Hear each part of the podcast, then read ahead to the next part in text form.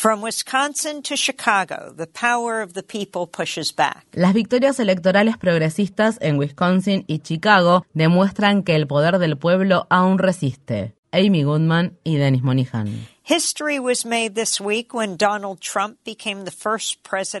Esta semana, en lo que constituye un hecho histórico, Donald Trump se convirtió en el primer presidente de Estados Unidos en ser acusado formalmente de cargos penales. El expresidente se declaró inocente de 34 cargos relacionados con la falsificación de registros comerciales. Sin embargo, Trump aún no ha sido imputado por el delito mucho más grave de incitar una insurrección e intentar revocar los resultados de las elecciones presidenciales de 2020 en Estados Unidos. Hasta el momento, la mayoría de los principales dirigentes republicanos se han negado a criticar a Trump por sus presuntos delitos. La idea tradicional de que el fascismo no puede tener cabida en Estados Unidos parece obsoleta, ya que el Partido Republicano parece cada vez más cómodo con el autoritarismo. Varias de las elecciones que se celebraron esta semana nos recuerdan que el término democracia no es un sustantivo, sino un verbo, es el resultado de un esfuerzo colectivo que no solo se realiza el día de las elecciones, sino todos los días. El estado de Wisconsin es un excelente ejemplo de esto. Aunque está dividido casi en partes iguales entre liberales y conservadores, los republicanos han manipulado de manera drástica los distritos legislativos y congresuales del estado y han logrado obtener así grandes mayorías tanto en el Senado como en la Asamblea Legislativa Estatal. La senadora demócrata Tammy Baldwin, que representa a Wisconsin en el Senado federal, dice al respecto, de esta manera son los políticos los que deciden quién son sus votantes en lugar de lo contrario. La manipulación de los distritos electorales ha permitido a los republicanos aprobar una serie de leyes de corte antidemocrático, entre ellas leyes que limitan la participación electoral y flexibilizan la normativa sobre el financiamiento de campañas, así como también otras que atentan contra los derechos reproductivos y vulneran el derecho de los trabajadores a sindicalizarse. El periodista Ari Berman es el corresponsal de la revista Mother Jones encargado de seguir los asuntos relacionados con los derechos electorales. En octubre de 2022, poco antes de las cruciales elecciones de mitad de mandato que se celebraron en Estados Unidos, Berman expresó a Democracy Now!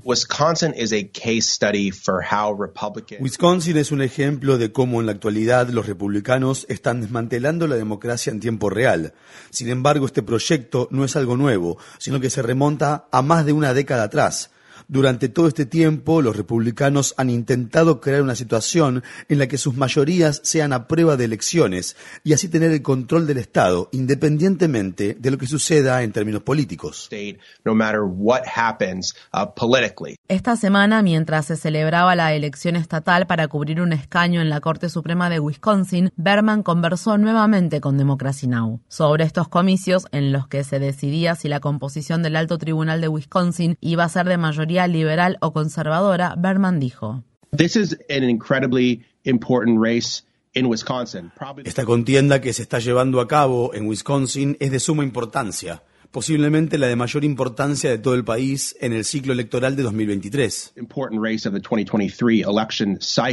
Después de que la jueza liberal Janet Protasiewicz ganara la contienda, John Nichols, corresponsal de Asuntos Nacionales de la revista The Nation, habló con Democracy Now! desde la ciudad de Madison, Wisconsin. The Wisconsin Supreme Court, to a greater extent, la Corte Suprema de Wisconsin, en mayor medida que casi cualquier otro tribunal del país, ha acogido favorablemente muchas de las iniciativas republicanas destinadas a vulnerar el derecho al voto, restringir la participación electoral y alterar las formas en que se gestionan y manejan las elecciones. Este tribunal estuvo a un voto de respaldar algunas de las impugnaciones que Trump presentó para revocar los resultados de las elecciones de 2020. Trump's challenges to the 2020 election results. En lo que se esperaba que fuera una contienda muy reñida, Janet Protasiewicz derrotó por una amplia ventaja de 11 puntos porcentuales a Dan Kelly, un ultraderechista republicano que respaldó la insurrección del 6 de enero de 2021 en el Capitolio de Estados Unidos. A pesar de los esfuerzos para desalentar la participación electoral y de las cantidades sin precedentes de donaciones de origen desconocido de fuera del estado que se volcaron a la campaña conservadora, la ciudadanía de Wisconsin logró una victoria de vital importancia en la lucha por recuperar su democracia. Los demócratas esperan que la Corte Suprema del Estado, con su nueva composición de cuatro jueces liberales y tres jueces conservadores, acoja pronto los recursos que se interpusieron para impugnar la redemarcación de los distritos electorales manipulados a favor de los republicanos, así como también una prohibición casi total del aborto que fue promulgada en el Estado en 1849 y volvió a entrar en vigor después de que la Corte Suprema de Estados Unidos revocó en junio de 2022 el fallo del caso Roe contra Wade de 1973, en el que se había determinado la legalización del aborto en todo el país. Mientras tanto, en la vecina ciudad de Chicago, conocida como la Ciudad de los Vientos y hogar de 2,8 millones de habitantes, se llevaron a cabo elecciones para elegir a un nuevo alcalde. La actual alcaldesa de la ciudad, Lori Lightfoot, perdió su candidatura a la reelección en febrero y dos contendientes se volvieron a enfrentar en una segunda vuelta. Paul Balas, expresidente del sistema de escuelas públicas de Chicago, que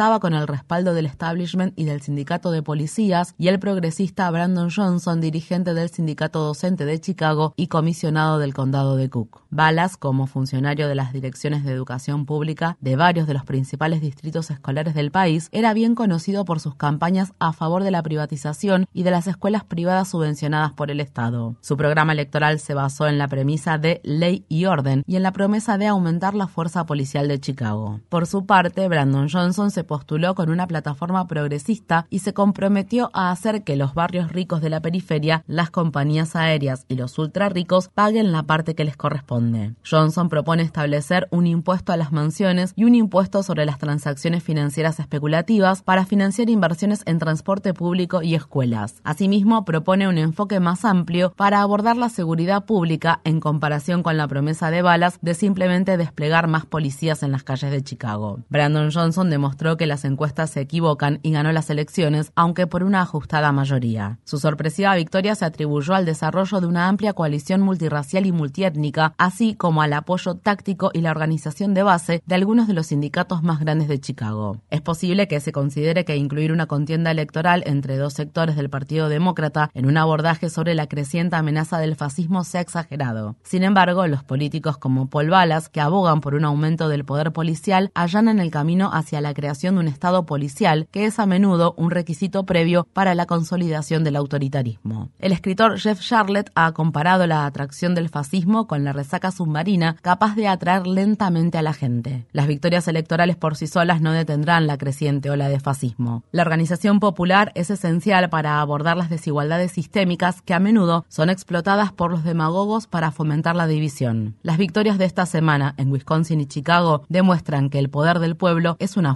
aún más poderosa.